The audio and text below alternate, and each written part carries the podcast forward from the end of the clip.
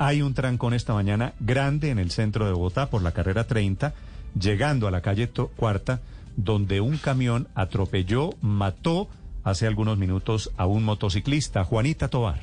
Así es, Néstor, pues se presentó un grave accidente en la avenida NQS con calle Cuarta A, sentido norte. Un camión atropelló a una motocicleta, lastimosamente el motociclista perdió la vida. La unidad de criminalística y la policía llegó al lugar de los hechos y están realizando las labores de investigación.